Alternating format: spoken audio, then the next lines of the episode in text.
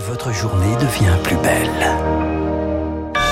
Soyez les bienvenus si vous nous rejoignez sur l'antenne de Radio Classique. Nous sommes le mardi 27 septembre et il est 7h30. La matinale de Radio Classique avec Renaud Blanc. Et le journal avec Charles Bonner. Bonjour Charles. Bonjour Renaud, bonjour à tous. À la une ce matin, la France est à l'euro près. Si l'opposition veut modifier le budget, très bien, mais à condition de tout financer. C'est la ligne rouge de Bruno Le Maire qui présentait hier le budget de l'État. Un budget pourtant en hausse, 21 milliards de plus en un an. Ça s'explique avec le bouclier tarifaire, avec les baisses d'impôts, mais aussi avec la création de 10 000 postes de fonctionnaires. Émilie Vallès, ce qui est pourtant pas forcément dans l'ADN macroniste. On est bien loin des 120 000 suppressions de postes de fonctionnaires promises lors du premier quinquennat Macron. Oui, mais voilà, il faut se donner les moyens de ses ambitions, notamment sur les missions régaliennes. C'est donc le ministère de l'Intérieur qui va rafler la mise avec plus de 3000 créations de postes, des policiers et des gendarmes, car derrière, il y a une promesse présidentielle, doubler la présence des forces de l'ordre sur le terrain d'ici 2030 pour lutter contre l'insécurité. De son côté, la justice va gagner l'an prochain des emplois de magistrats et de greffiers, la défense des postes dans le renseignement et la cyberdéfense. Autre ministère qui gagne, l'éducation nationale avec 2000 créations nettes d'emplois prévues. Mais attention, cela ne va pas concerner les enseignants, bien au contraire, le budget prévoit moins de professeurs du fait de la baisse attendue du nombre d'élèves. Non, cela va concerner les AESH, les accompagnants d'élèves en situation de handicap avec une ambition, parvenir à une école plus inclusive. Enfin, Pôle emploi gagnera près de 1000 postes afin de mieux accompagner les chômeurs, véritable cheval de bataille de l'exécutif. Et pour financer ce budget, la France va emprunter un montant record de 270 milliards d'euros. Autre piste d'économie, la réforme des retraites. Mais comment la mener? Ça n'est pas encore tranché. Emmanuel Macron reçoit demain soir la première ministre, les ministres concernés, les chefs de la majorité pour discuter méthode, une loi ad hoc ou un simple amendement au budget de la sécurité sociale. Des discussions qui illustrent les difficultés du gouvernement face à une assemblée sans majorité absolue. Et que ce soit avec ou sans réforme des retraites, l'examen des budgets de l'État et de la Sécu, le PLF et le PLFSS pour les initiés, les oppositions par principe voteront contre, même les républicains, car voter, c'est soutenir. La solution, c'est donc le 49-3. Un passage en force, sans débat, mais avec un risque politique, selon Benjamin Morel, maître de conférence en droit public à Paris 2. Si jamais vous euh, brusquez trop le Parlement, il y a des chances que vous ne teniez plus vos troupes. Si vous êtes un parlementaire modem, que vous refusez l'inscription de la réforme des retraites dans le PLFSS, vous avez deux choix. Soit vous votez la motion de censure, mais vous sortez de la majorité et vous assumez de faire tomber le gouvernement. Soit vous vous abstenez ou vous votez pour le projet de loi.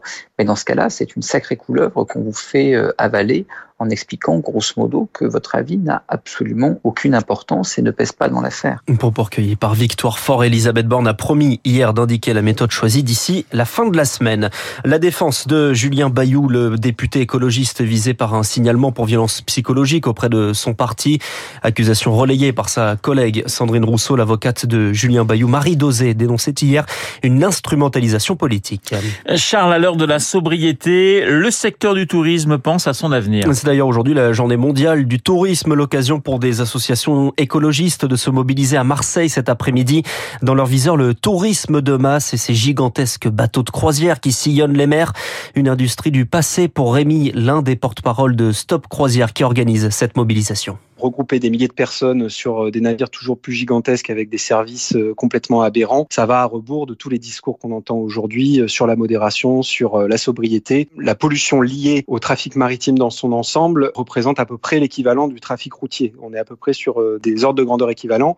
Au sein du trafic maritime, la croisière représenterait un tiers de cette pollution. Un navire à quai, c'est l'équivalent de 30 000 véhicules sur la durée de l'escale. Il faut dès aujourd'hui entamer la réflexion sur la reconversion du secteur parce qu'on sait bien qu'il va y avoir des impacts pour les travailleurs du port et il faut le faire et cette réflexion, il faut la faire dès aujourd'hui pour éviter de se retrouver au pied du mur. Une propos recueilli par Rémi Vallès. Radio Classique, il est 7h34. En Russie, la fuite pour éviter la guerre. Échappé à tout prix à la mobilisation décrétée semaine dernière par Vladimir Poutine, l'exil plutôt que l'armée vers la Géorgie, la Turquie, la Finlande avec plus de 17 000 entrées ce week-end, c'est deux fois plus que d'habitude. Vers l'Union Européenne, leur accueil fait débat. Une réunion des ambassadeurs avait lieu hier.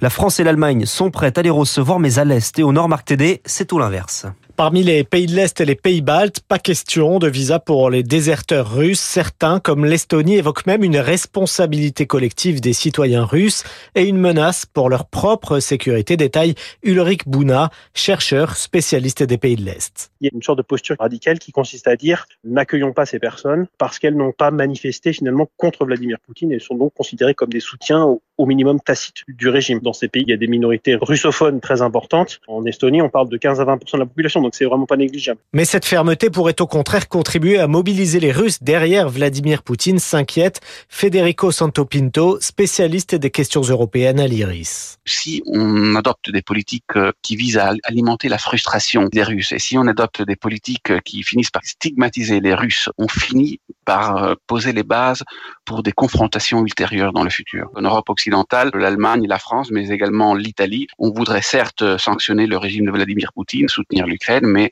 à terme, on voudrait éviter que ces pays soient isolés. Faute d'entente sur les visas, certains estiment que les 27 pays membres de l'Union pourraient s'accorder sur une aide à la Géorgie et à l'Arménie, deux pays fragiles qui accueillent ces déserteurs russes. Marc Tédé, sur le terrain, les référendums d'annexion au territoire russe de quatre régions d'Ukraine, les deux du Donbass ainsi que Zaporizhia et Kherson se poursuivent. Le vote se tient jusqu'à aujourd'hui. Dans ce contexte, Emmanuel Macron sera reçu en visite d'État à Washington par le président américain Joe Biden. Ce sera le 1er décembre.